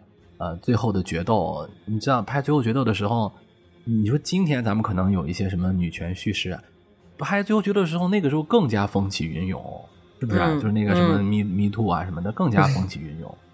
但是我觉得啊，刚才咱们在聊这个节目一开始的时候，不是说，呃，好像你说的用一个词，就是很难得。我我这个不知道为什么很难得，就是豆瓣的评分和 IMBD 的。评分差不多是很难得的一个事儿，是吧？我不对这个不太了解。就是一般这种国际大片，反正就是这个也是一个起起伏伏。就是曾经一度可能很多呃所谓的大片在呃国际上反响一般般，但是引进到国内之后就会哎票房口碑爆棚了。口碑不一定爆棚吧，反正票房是爆棚了。这是早年的这个好莱坞时代，大家也都知道。然后现在就是有一些反反过来的情况啊，有一些可能反而在国际上呃大家评分很好，然后票房口碑都很好的一些电影进到大。陆市场之后，大家不买账。对，但是就是豆瓣评分跟大家的这个舆论场的呈现出来的状态其实是不太一样的。然后评分评分上，就是因为其实大家知道，现在豆瓣的这个评分的机制也是改了无数无数无数次之后啊，这个情况。对，但是反正我觉得这种国际大片在豆瓣和 M D B 上评分如此接近的情况，我印象中是对对，而且都是不太高的情况。就一般来讲，要么就是一边高一边低，要么就是两边都高，或者两边两边都低的这种。这种，而且是这这么重量级的导演，这么重量级的演员的配置来得到的一个分数，我觉得是不太多见的。我说一个例子吧啊，就是，呃，我我虽然不太了解豆瓣的这个这个东西，但是，呃，我我觉得这个就国际国外口碑不一样的点，我特别特别有印象的是什么呢？是这个，呃，就是埃莫里奇，埃莫里奇他拍的一个电影叫，呃，《决战中途岛》。啊，是的，是的，那个那个是一个战争片，因为我我是像我们这个喜欢历史的呀，喜欢战争的呀，有这种电影，我们不用管它好看不好看，它但凡在电影院上演，我们都都都都要去看的，对吧？嗯嗯，要去刷一下，就是我们就是哪怕看一个飞机往下俯冲，我们也得得去看一下的，对不对？但是呢，你看那个片子呢，呃，由于它的定位比较准，就是它就是定位我们这些喜欢看战争片的人嘛，嗯，肯定是因为当时也没有那么多战争片去看，就大家很希望有这个类型。而且还是个美国大片儿，对不对？而且打日本人的多爽啊，对吧？干了小日本了，对吧？就那种觉得 就好，是吧？然后就打他们啊，战那个片儿评价就很还算很不错，就是可能七点五以上吧。但是呢，在国外这个片子，我觉得他可能就没有人评价他吧，就他太过时了，他拍了一个特别特别过时的一个电影，不是说不好啊，但很过时。就在当时，我觉得就现在怎么又还有人？投资拍这种电影，后来我看看说一句那个什么，这个电影其实是合拍片。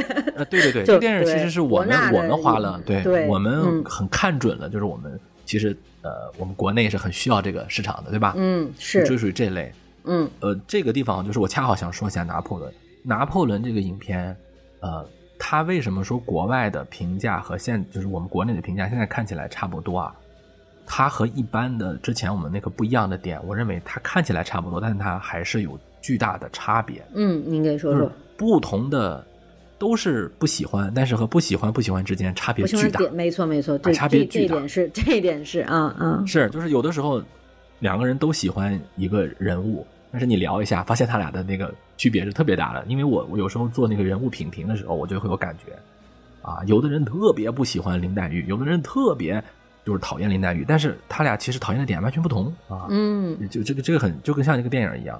我先说一下，我国外咱不说，我就说一下国内。国内首先拿破仑这个电影，它的时间很长，而且它那是它确定有点那个艺术片的感觉。就它虽然不是纯纯的艺术片的电影，但是它的这个作者表达的性质，你要知道，当年天国王朝的时候，你今天看起来好像它是一个战争爽片，当年也是很艺术的，也是很温吞的，对吧？嗯，就是老雷的电影，呃，它不是斯皮尔伯格，它不是卡梅隆，它虽然看起来它阵势很大，大片儿什么的，但它总是要有一些作者导演那种感觉，艺术片的感觉的，这这是其中的一个原因。就是说，如果说我们是想进去看《决战中途岛》的。那你进去看了拿破仑，可能觉得就不够爽，这个可能是有的。嗯，比如说有点困，啊，节奏比较慢。嗯，就在今天这个短视频时代，啊，你这个节奏慢到这个程度，大家能不能买账？这是一个。第二个呢，就是他拍的这个呃感情戏、细腻的这些东西，咱也不是说开性别炮啊，说男男同志就是我们就不爱看细腻的，那也不是那个道理，是我们没有做好这样的预期。我们进了电影院之后，我真没打算看《约瑟芬》，我我我我当时就觉得，就就是这些人是进去看《雍正王朝》去了，然后你给他播了一个《甄嬛传》，你能理解吗？懂，我觉得这类比特别特别对，对吧？我本来是想去看这个《康熙王朝》《雍正王朝》的，你怎么也得给我来一个《戏说乾隆》吧，对吧？但是你突然给我看了一个《甄嬛传 》加《如懿传》，或者说啊，当然这个比喻可能不恰当，但是有点那个感觉，他他有一些嗯期待落空。对，是吧？呃，第三个就是说，他的这个表达啊，在西方可能有些他的主题表达，在西方可能有些过时，但在我们这儿，它反倒有些超前。那倒不是说呃，我们就比西方差，是环境不同。西方的那个环境啊，咱们都知道，他们有他们的这个糟心的事儿，比如说他们之间的这个互相的啊种族歧视啊啊，这个国家之间的这些东西，我们这儿没有那种东西，所以我们对于什么。呃，政治正确啊什么的不不是很需要，对吧？我我我我们没有这种。那您可别这么说，我们现在其实也不少，也有啊啊也不少啊，可能是。但是但是我们这老百姓，我们从这个老百姓看片儿吧，觉得还是花了钱了嘛。从日常生活的角度来讲，这些东西确实影响不到。嗯，给我一个大厉害是吧？你给我一个大爽片儿也行。但是这个拿破仑就就有这个问题，所以我们其实是对他的类型元素有点不买账，再加上。那些核心粉丝，就是他愿意跟别人聊聊拿破仑的，啊，愿意显摆自己看过一下拿破仑的这些人物，他们可能更多的是想看到拿破仑踏踏长车啊，这个驾长车，英雄伟岸的一面，对，踏破欧洲，对吧？就那种感觉啊。啊，我记得我们从小有一句话说拿破仑啊，说什么说不要吵醒东方的睡狮嘛，对吧？就是大家说，好像就拿破仑这个人就跟我们有种惺惺相惜的感觉，那就是项羽啊，是吧？那就是这个，嗯嗯啊，悲情英雄啊，那你怎么怎么不得来个最后的俯拍大仰角慢镜头啊？这个歌功颂德一下，这个你们这些啊，这个英国这些老爷们都是臭坏蛋啊，然后我们。带领着革命是吧？走向胜利，他可能有这种期待吧？啊，就是我们自己心里面有个拿破仑啊。我本来是看着八十三万水军江东过是要打倒这个这个这个，你让你让我给我看了一个捉放曹，你给我看了一个走麦城，对吧？你给我看了一个华容道，那我不行啊，我这个落空，对吧？这是我们可能对他的一个一个这一轮评价的一个过程。但是我相信这个东西啊，它会慢慢的。慢慢的有一个丰富，你说它扭转不扭转的这个，我觉得可能难了。但是它会不会有一些丰富？你比如说，呃，像刚才我说到的，对于雷德利·斯特克有一些期待的人，由于他前面几期几个作品啊拍的并不不是那么尽如人意。说实在，我这次为啥觉得评价特别好？我自己反思了一下，我其实把这个预期降的特别低。嗯，因为我觉得可能雷德利·斯特克呀，是不是真的走下坡路啊？啊，但是这回我觉得还是在。维持住了他的一个基本水平，而西方呢，而这个西方呢，我没有看他，呃，到底是哪个国家的，但是我看了一些就是西方的访谈，就是真的有那个历史学家就站出来说，你这拍的都是些什么臭臭臭臭臭改编的，是吧？你你这个东西，嗯，都是改的。西方的也有，但是西方对于拿破仑的这个印象，在近几年当中，就像你说的一样，它非常微妙，他也不知道该夸还是该怎么样。对，你说你要是夸拿破仑，哎呀，现在欧洲可不太平啊，是吧？这个这个这个东西，对呀，太敏感。你要说那骂骂拿破仑吧，他不管怎么样，他是一个，就好像是跟民众相结合的，就他好像是一个平民的那个感觉。嗯对吧？你又有什么立场？就是你现在任何一个人，你你就算是现在意大利那个总理，他是右什么中右联盟，你不管是啥联盟，你上来你敢那么的对于一个人民的这个国王有有太不好的评价吗？好像也也不行啊。所以说，现在对于拿破仑这个评价，在西方，呃，是个拧巴的一一个存在，所以可能哪个人都不太满意。嗯就就就有这种众口难调的这个原因。就我觉得西方它主要的评价低呀、什么的，可能是不是由于众口难调？当然这个我是猜测，咱也不了解西方。嗯，我只能是没事儿，我猜就反正也是解读嘛。啊，对对对。而呃，我们说对于拿破仑的评价，从古至今就是英国人跟法国人吵翻了天的一件事儿。嗯那个英国人的眼中，像霍布斯鲍姆啊，他们早就评价说，拿破仑就是一个底层，就是一个恶棍，他消耗了大革命的这个所有的成果，他是把那些自由民主都已经践踏了的人。为什么呢？因为英国人所有的人都是这样。我们在认识一个事物、了解一个历史人物的时候，我们必须拿我们自己的人、熟悉的人跟他做对照。就是我们心中很多人心中的拿破仑，你仔细想啊，他身上是不是有多少曹操，有多少项羽，多少，或者说谁谁谁，他肯定是有一个人的。你不要假装自己那么了解世界史哈，嗯，对吧？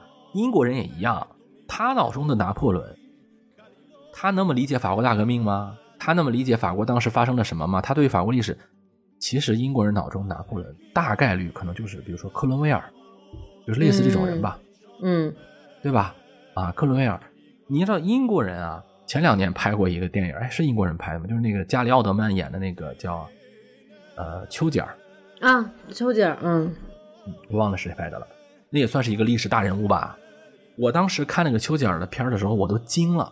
我说那个片儿他演了一个什么故事呢？咱们都看过了，也不存在剧透了。他有一个小情小小的一个情节是说，丘吉尔走到了地铁里啊，然后跟那个人民站在了一起，就说我们要打希特勒嘛。他说我支持你，啊，对你记不记得？这段完全想象的莫名其妙的情节，对吧？嗯你记不记得有这么一回事儿？是的是这段在那个地在地铁里头啊嗯，他那个叫至暗时刻嘛。什么叫至暗时刻？就是要不要跟希特勒翻脸，要不要就跟他打，对吧？嗯，然后呢，他就发现啊，这美国总统也摆他一道，是吧？然后呢，他的那个政客，他的政敌也反对他，啊，就都都不行。但是这个时候呢，突然有两个强心剂，上面来了君王了，跟他关系一直不好的那个君主英国国王来了，说我支持你，嗯啊，你不你不要信那个哈利法克斯男爵，你不要理他，一定要支持下去，就是从上、是吧？嗯然后从下呢，民众啊，他到了地铁里头啊，然后跟那些还还有黑人，还有有色裔的，还有是吧？握手嗯前人是哎握手啊，说这个老百姓给了我力量啊，嗯以人民的名义嘛，是吧？对，你说这玩意儿不可能不可能嘛？真实的历史我们都知道是英国国王想跑，那个丘吉尔说你不能不能跑，你要跑了我就我就去组织流亡政府也得给你干，你你你不行，你得在这儿待着，对吧？而且嗯当时那个英国国王其实也有点那个动摇，说咱们能不能跟希特勒谈，是吧？然后呢，丘吉尔是不可能去地铁里头听那个黑人或者说听这个老百姓给你，丘吉尔是贵族中的贵族，他做事情是非常偏执的啊，他他是就是真真真正能够做一些大决定的人，他都得有点我们说异于常人啊，他是就是在他看来，希特勒就是一个底层，我就他跟他你就有点那个精英意识的啊，嗯拿破仑那个丘丘吉尔其实跟惠灵顿啊，他们都是一类人，他们不是看不上拿破仑，他们从心底里头来，他们英国那个士兵他们都看不上。惠灵顿就说了，英国士兵呢都是下等人，都是渣子，我得把他派上战场，以纪律以组织，然后让他打仗，怎么回事才能听话？英国人是那种贵族的那个感觉，当时整个欧洲都是那个感觉，不管是英国人，就是德国人啊，就是那个法国人呐、德国人啊，嗯他都有那种感觉，就是我打仗就得是霍亨索伦王朝，就得是这个霍亨索伦家，对吧？就得是这个哈布斯堡家，就得是这个英国这人才能打仗，他是这么一个感觉。所以他在看拿破仑的时候，他就不可能给他太高的评价，他就是给他太高的评价也是昧昧着良心评价，就觉得，哎，你民众里面可能也有好人吧，就是这种。但是他从底层上是觉得，就是一个法西斯鼻祖啊，或者说你就是一个不是抬抬的抬得上台面的这么一个人啊，他是这么这么看的。嗯呃，但是法国人呢，你要知道法国人是怎么看拿破仑的，他倒不是说完全相反，说他不是，他就是不是，法国人是觉得这跟你英国人有什么关系？这是我们欧洲的事儿，我们你都脱欧我们对你跟你们有什么关系呢？我们欧洲，我们欧洲人再就是上层啊、民众啊打起来，那是我们自己的事儿，轮不着你指手画脚。为什么？因为我们是罗马，嗯我们是罗马，就是我们是大汉，你知道吧？你是哪儿的呀？你是哪一位呀？对吧？就是我们说文化的自信啊，在欧洲它是归归并于罗马的，就是不管是俄罗斯人，他也管自己叫罗马啊，就是凯撒，就沙皇嘛，对吧？嗯，俄罗斯人也管自己叫罗马，奥地利人也管自己叫罗马，神罗是吧？神圣罗马。是那个意大利人说：“那我才是罗马啊！”那法国人说：“No No No，你们都是假的，真正实现罗马的是拿破仑。拿破仑打到埃及去了，拿破仑几乎统一了欧洲，嗯我们才是罗马，对吧？就是欧洲人怎么看拿破仑？他是说，你看看他是不是罗马，他是不是凯撒，是不是亚历山大吧？嗯，电影里面不是还有一句台词吗？说他是什么嗯意大利的凯撒还是对呀、什么的？是吧？就是、嗯就是他们不在乎说什么底底层不底层了，他们是因为我们欧洲有一个荣光。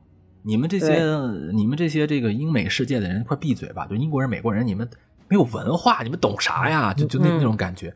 所以其实我认为啊，这这两波史观啊，在这当然这都是一些比较陈旧的史观了，只不只不过是在当年是比较主流的。就这些东西，它其实都不是拿破仑，或者说它只是一部分拿破仑，对吧？嗯你说英国人看拿破仑从底层跟贵族的区别去看，欧洲人把他看成是一个欧洲的希望之光去看，他都是他只是拿破仑的一部分。我们作为一个就是中国人去看这样的这个，我们作为一个其实我们好处好在我们有个超离的角度嘛，我们可以看得更好。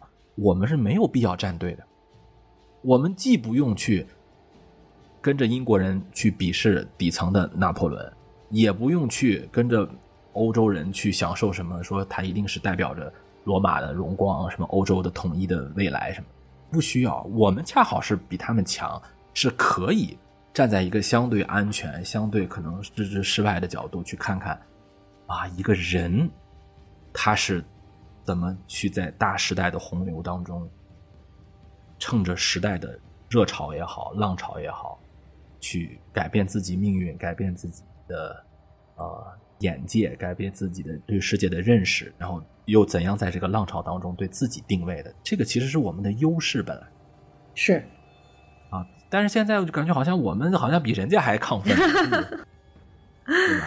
就是说什么嗯你如法啦，什么辱英如法，你跟咱有什么关系，对吧？对吧？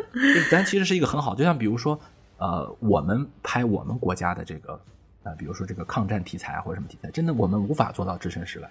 没错，这个真的是就从情从民族情民族情绪上，我们欣赏的是电影，但是但同时可能更重要的，它是一种啊、你别说爱国主义教育了，它真是是一种洗礼，对吧？它是一个跟我们历史连接的东西。那个你要说它纯历纯就是艺术欣赏，可能并不呃并不准确。你说这个时候可以随便改，那不可能，我不认可这个东西。嗯但是但是你想想，比如说这个时候正好有一个啊，就是所罗门岛的一个人，对吧？他打开了网上去看一个遥远的东方的一个电影，那么他可能就会获得一种可能超然的物外的这个视角去理解当时的世界或者当时的那些人，对吧？那那我们其实就有点那个感觉，拿破仑他是一个呃，我们不要管他是法国人还是英国人，他是一个我们曾经的存在，就是我们嗯也不是一下就变成一个现代人，我们也是是从一个，啊，甚至你说我们国家的工业化，也是真正的高速发展也是在改革开放以后，对吧？也是在这个新中国成立以后，我们的古老文明灿烂辉煌年呃非常的这个悠久，但我们的祖国啊新中国也是十分年轻的啊，我我我们也是一个呃正在蓬勃向上发展的一个发展中国家。是所以是我们的工业化呢，其实并没有像英国、法国他们那么长。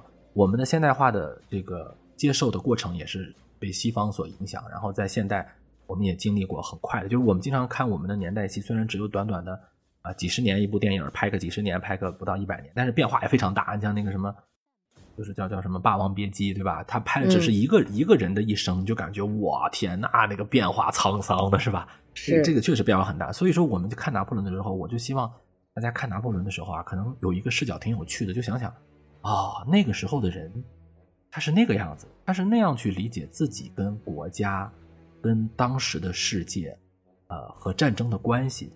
拿破仑那个时代的人，他是不能够理解说，我通过自己的奋斗，通过自己的努力啊，是可以跟你们这些人平起平坐的啊。我他是不能够理解说，呃，这个拿破仑告诉你，我我是一个小岛上来的人，我也可以去跟你打仗，可也也可以跟你去谈条件啊，甚至可以去颠覆一些传统性。很多人不理解，就我们上中学的时候，很多人不理解，说为什么拿破仑他不是一个拥护共和的人吗？他为啥就要当皇帝呢？是吧？我觉得这个电影有点那个，有是他不能说这个电影试图回答了这个问题，但是有点那个让大家体会到说，其实，在那个年代的人，他不是像我们这个年代的人，好像就那么去理解皇权，那么去理解当皇帝这个事儿了。不是说当了皇帝了就封建社会了，当了皇帝了就成了他们一伙的了，就成了狗腿了。不不是，拿拿破仑是怎么理解？他说，我作为一个靠自己的军功、靠自己的这个努力、靠。拳头上来的人，而不是靠你们那些家族，不是靠你们那些联姻，我也可以当皇帝。这就是他理解的共和，有有有点那个王侯将相宁有种乎的意思啊。对啊，对吧？这个就就是他说什么王权富贵是吧？嗯，对吧？啊，就就是他他是那样的一个理解。所以说，为什么说后来？那个三色旗可以飘满整个欧洲啊？是是是，三色旗飘满整个欧洲的一个道理，就是说让很多人就看着拿破仑，哦，也这样也行，这也可以呀，啊，这样也可以，对不对？啊，所以说我觉得，呃，它是一个是一个历史片儿，它很尊重历史，不在于说他把这些人物拍的多符合历史真实，而是在他试图表现出一种当下和之前的一个区别。同时，这种影射比那个。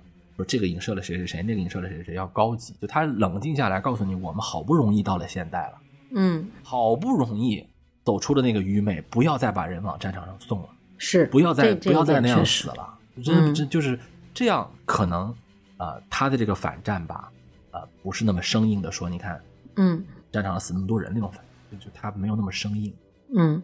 包括就是刚刚逐渐的从一个底层的军官走向了权力的最高位之后，他在这个过程当中有什么样的心态变化？其实我觉得这部电影它也是有试图去呈现的。就是最微妙的是，我觉得恰恰是他从底层军官到了所谓的这个大权在握的状态当中，他对于权力的理解并没有什么变化，他还是像以前一样，作为一个士兵，从一个军人的角度去理解我手中的这些权利，去理解我和国家的关系。可能很多人。会觉得说，呃，期待说啊，你你看，你都去当了皇帝了，你一定是昏庸了，你一定是被权力的这种感受 冲昏了头脑了。但是其实恰恰这部电影它没有这样去拍，它其实拿破仑的人物性格是很统一的。对我有一个观点，这个是观点，不是说一个历史史实判断，我只是说一个观点供大家批评啊。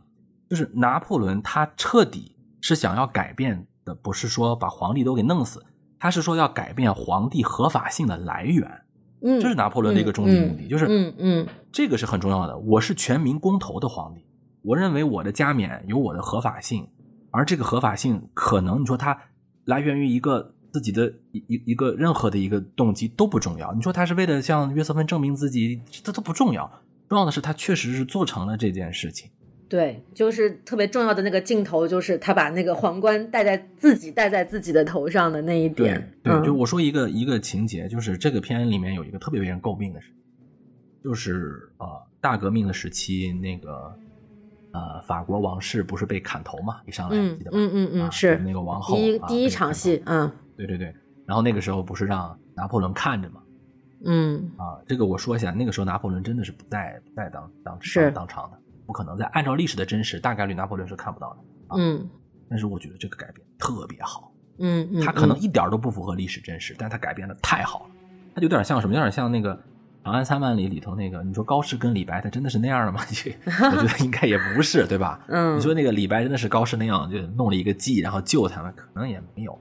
很多人就抓着这个不放了，这片就得扔了，这个片就得扔，就得就不能看了，这就是完了，就是就是篡改历史，大逆不道啊！这恨不得得去去去道歉去，是吧？你到那个拿破仑先贤祠，你去鞠个躬去吧，你这不行了。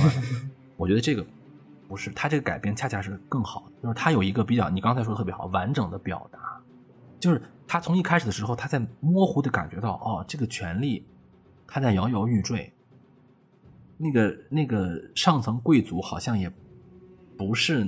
那么的安全，对，你要知道他是一个什么家庭？他是一个小地主家，他他们家其实是属于那种，你不能说他是出生完全底层，你说他是一个完全底层吗？如果咱们打个比方来讲的话，如果他放到今天，他也算一富二代，他家里面条件其实不错，但是他肯定是混不了大圈子，是，就是在那种比如说顶层的啊什么我们经常说的这种顶层圈子里面，可能没他这个号，对吧？他是来源于一个小岛上的，有点有点像一个当地原住民，就是有人考证过说他可能还真就是意大利人，就有人考证他为啥个子矮呀？意大利个子就矮啊，嗯，这个这个东西没有实锤啊，就有人说他的祖先就是当年呃被法国人殖民的意大利人。啊，而而而当时呢，当时他已经就是我们说这些人已经心向法国了，等于说他已经算是一个心理认同是个法国人了。是，所以说你说你说这个法国人没有问题了啊。当然有时候这个关于名人的来源，很多人也喜欢去抢一抢啊，对吧？嗯，这个也理解是吧？那个呃，他在那个地方是一个编外人，但是他但是呢，他开始的时候就像我们每一个人一样，可能干什么事儿啊，比如说当一个炮兵啊，干。他并不是那么完全的自我选择，就是那个大洪流推着走嘛。嗯，就是我记得我当年，比如我爷爷啊，包括我曾祖父啊那一辈儿，你说他是参加呃共产主义的这个运动，还是参加国民党的三青团？你说他有什么选择吗？他能那么清楚吗？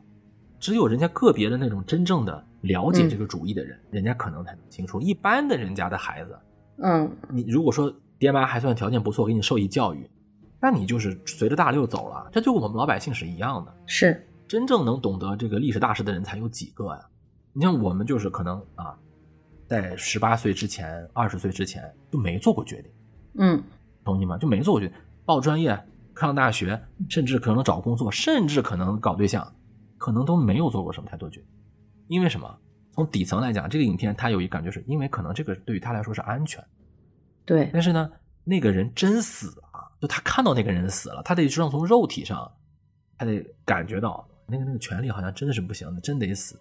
而且他在那个地方感觉到了民众的关系啊和权力的关系，这个不是说拿本拿本利维坦的书一学我就学会了，不，他是他是从那个底层皮肉上去理解那个冰冷的风啊，那个人谩骂的那个样子，甚至那个时候的空气啊，他感觉到哦，其实权力是这个样子，对吧？那是不是？啊，我要重新去理解我的这个所处的时代，然后他可能，你像我们后来他有了一些，不管是舞会啊，还是去见一些人物啊，还是去打仗啊，再加上那个时候真的是法国比较乱，而且那个时候的很多党派啊，我我们今天说党派，其实那个时候也谈不到啥党派，就是一些这个利益集团那个利益集团，对啊，争来争去，啊，他就会觉得哦，那这个时候我是可以重新去理解我的权利的，然后我再去实践它。实践它之后，然后再去迷茫，一步一步的这么发展。哎，这个我觉得就是一个，呃，导演他给我们呃看待历史的很好的。就其实我觉得我们今天这期节目聊到这里，其实已经把我们想要表达的内容，其实已经说的挺彻底了。可能这期节目听到这里的听众会发现，我们跟可能。之前单纯的评价一部电影不太一样，这一期节目我们更多的会是从影片的主题表达，对于电影这种拍摄方式，对于导演建构这样的一个人物形象的我们自己的解读去来理解这部电影，可能没有那么多细节啊、镜头啊、摄影啊这样的评价，可能讲表演稍微哎讲的多了一点，但是我觉得这也是一个比较新的能够去理解这部电影的一个角度吧。就像开头这个张老师说的，这部电影现在可能上映的数量也不是特别。多了，然后特别少，就是我在我这个城市那些主流的 就大影院，我都都没有了，都是去一些就是二线的那个影院才有。对对，如果现在能看，大家赶紧去看吧。是是是，因为我觉得就是我们现在能看到的这样的。国国际上的大导演的这种大片，而且还是偏艺术片，还不是纯纯的商业片跟类型片的这种机会，其实是不太多的。就你也别管它到底删减没删减，删减了哪些激情戏，我觉得这个也不是特别的重要，完全不影响你理解这部电影。那你因为毕竟网上大家该说的也都说了嘛，你知知道它是这么回事，其实就行了。我觉得还是需要去，嗯，喜欢电影的人吧，还是需要走进电影院去真正感受一下。就是我们说的可能也不算数。你要自己亲亲眼看过这部电影，感受过他的这个视听语言表达，感受过他这个氛围之后，你才能对这个人物、对这部作品有更多的一个理解。我觉得是这个样子啊。对，所以今天也也也非常感谢张老师能够来到什么电台，跟我们聊这么长时间这部电影的一些内容啊。对，好好，那我们最后结尾啊，那张老师来来来，最后一个广告机会，快点再再重复一下您的这个播客内容。谢谢大家这个聆听这么长时间我们的不知所云啊。然后，然后有呃有有喜欢听我节目的朋友可以来关注一下我的播客节目，叫历史剥壳，那个不好打，嗯，它应该叫剥，就是剥开剥开的那个剥呀。其实我这是方言了，人家正字应该读包啊。你要是剥打不打不了这个字呢，你就读包剥开啊，剥开那个写。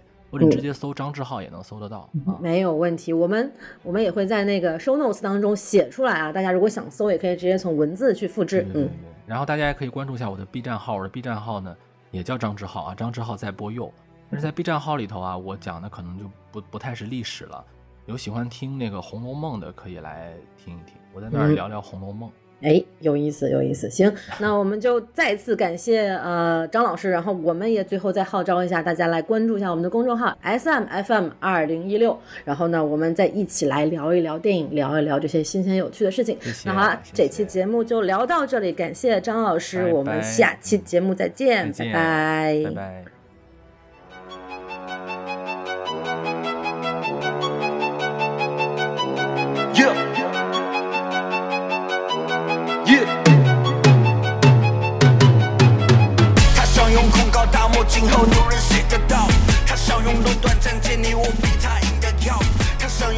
引诱骆驼陷入他的套，他想用凶恶胁迫士兵跟从他的道，用接近大内的信心收集做我的盾，从天降的胜利是记在他头上的棍。那真理书要我在枪和剑里站得稳，撒旦要 beef，我把他烤成威灵顿。It's a holy war, made the dragon sword, the imperial guard derived right from the law. Knives out, lit my candle where it's flame roar. Right at the podium, my chair play it on the French horse. 写真的是当我看那当未必，把实地只能囚禁我的畏惧。Now get them as soldiers, don't get on your knees. Hands no hands, we stand for my promise. They flee in the fight, in the way. I catch my breath again. Land a punch on the devil's nose and ten times chain. 光明刺破屋檐和丈夫三生真的约，迷惑人的手没投降我天命 就。只差天赐的你帮忙，把他勾住傲慢的嘴，堵住我的长膛。路西法的忏悔是我墙壁上的装潢，让消灭罪和恶的待遇杀成一片汪洋。他想用控告大漠，今后有人写得到。他想用垄断战舰，你我比他赢的要。他想用试探引诱骆驼陷入他的套。他想用凶恶胁迫士兵跟从他的道。用接近大内的信心数据做我的盾。我在枪和剑里站得稳，撒旦要 beef，我把它烤成威灵顿。It's a holy war, take a Jesus war, the invincible army deride the right from the law. Strong out, cut that quite fitty suppress head off. Ride on the podium, my chair play it on the French horse. 写真的是到我看那当未必，铁钢针只能流放我的畏惧。Seeing we got against the tables, game burn, what the force who's in lies, light up my dream. Me against the pressures, me against addiction. Pray with the scripture, me against temptation. Make me a warrior, wisdom use my patience. With my self control, I swear down the nations. 在揣测和嫉妒之间，我从容超穿结界，冷静做掩体，我避开一路喷射的烈焰。优化的谈判桌上，我和腐坏化成机械，让焚烧磨合灰的原体现在开始裂变。他 想用控告大漠，今后有人写得到。他想用垄断战见，你我比他赢得要。他想用试探引诱骆驼陷入他的套。他想用凶恶胁迫士兵跟从他的道。用接近大脸的信心数据做我的盾。从天降的胜利是记在他头上的棍。那真理书要我在枪和剑里站得稳。撒旦要飞我把它烤成威灵顿。